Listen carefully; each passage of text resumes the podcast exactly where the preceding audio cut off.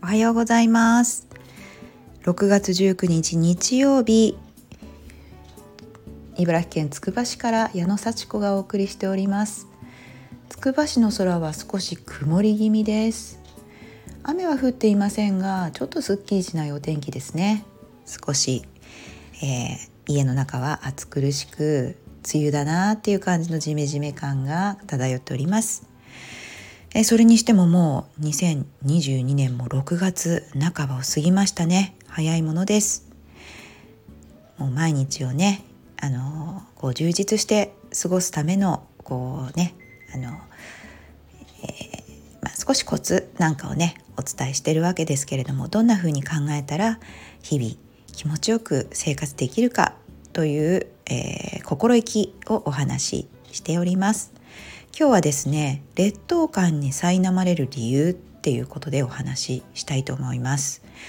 よくねあの素晴らしい経歴だったり素晴らしい業績を持っているのに聞いてみると実は自信がないですいつも劣等感ばかり感じていますっていう方がいらっしゃいます実はその張本人私ですはい私もですね全然自分に自信がない部類の人間です。そうです。できないわけではないのになぜかネガティブなんですよ。そんな風にね感じている私みたいな方がいらっしゃったらその理由が私はね分かったので今日はお話ししていきたいと思います。そしてどうやったらその劣等感から解放するされることができるのか。まず劣等感を持っているその理由。それは実は優越感が大好きだからです。そう劣等感の反対は優越感ですよね。そうです。きっとね私もそうなんですけれども結構褒められて育ちました。よくできる子ですねって。そんなところを自慢として自分でもですね褒められるのもすごく嬉しくってもっと褒められたいもっと褒められたい人よりももっと優れていたいっていうような気持ちでね小さい頃から育ってきたような気がします。あなたもそうだったんじゃないでしょうか。勉強はねもうゲームやってるみたいで楽しくってやればやるほどまあいい点数が取れますよね。はい、まあ、時間をかけたり何回も繰り返し問題集を解いたりちょっと先のねところまで読んでみたりっていうような感じでもう夢中で楽しくやっていました。ね、やればやるほどできますし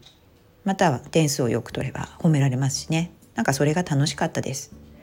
それで先生にも親にも褒められ友達にも、えー、よくできるねなんて言われてねちょっと嬉しいんですよね。で自分はねそうやって褒められることいい点数を取ることっていうことでこう自分のね価値があるみたいなね優越感を得てすごく心のね安定というかこう自分の自信を得ていたんですよね。はい、そして結果あまり認めたくないですけれども自分よりできない人っていうのをちょっと下に見るような気持ちがあったんだと思います。で点数でね測れる世界ではねまあそれでも良かったんですけれども大人になるとそうそうテストはありません。点数では測れないなんか別の物差しでね自分が測られている自分はどういう位置にいるんだろうって思った時にその今度はね自分よりできてそうな人と自分を比べたり自分よりできない人に優越感を感じたりできる人に対して自分が劣等感を感じる。そういったねなんかこ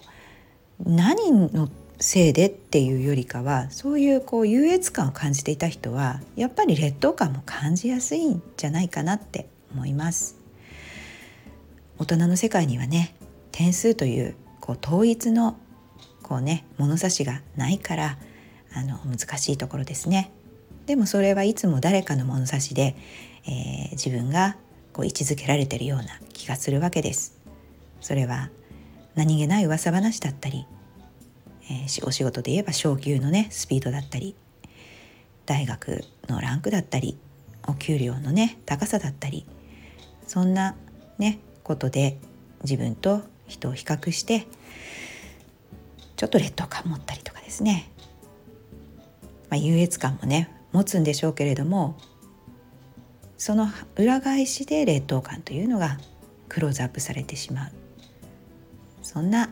ことでね、まあ、優越感とってもね気持ちいいですし頑張っただけ褒められたらすごく充実感もありますしね。いいと思います。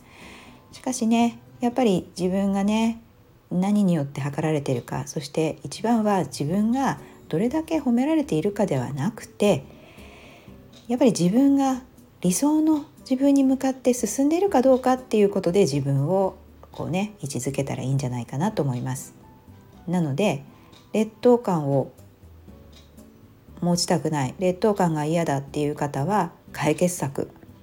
それは優越感によってなんか幸せを感じることっていうのをちょっと横に置いとくことです。そうです。人と比較しないことです。比較するべきは理想の自分の姿。その理想の自分の姿と今とを比較してギャップを埋めるための作業をしていけばいいんです。自分はどうなりたいですか？どんな自分がウキウキしますか？どんな自分が豊かな人生を送っていると思いますか？そして今はどうですか？何がしたいですか？そのギャップを埋めていく行動っていうのができた時理想に向かっているという実感が得られた時とても嬉しいしそれは優越感ではない満足幸せっていうのを感じることができます。自分の評価自分の評価を自分でする。優越感に頼らない。そんな考え方ができれば劣等感も共に消えていくことでしょう。あなたはどうですか？今日このお話を聞いたことで何か気づきがあれば幸いです。それでは日曜日いい一日をお過ごしください。またね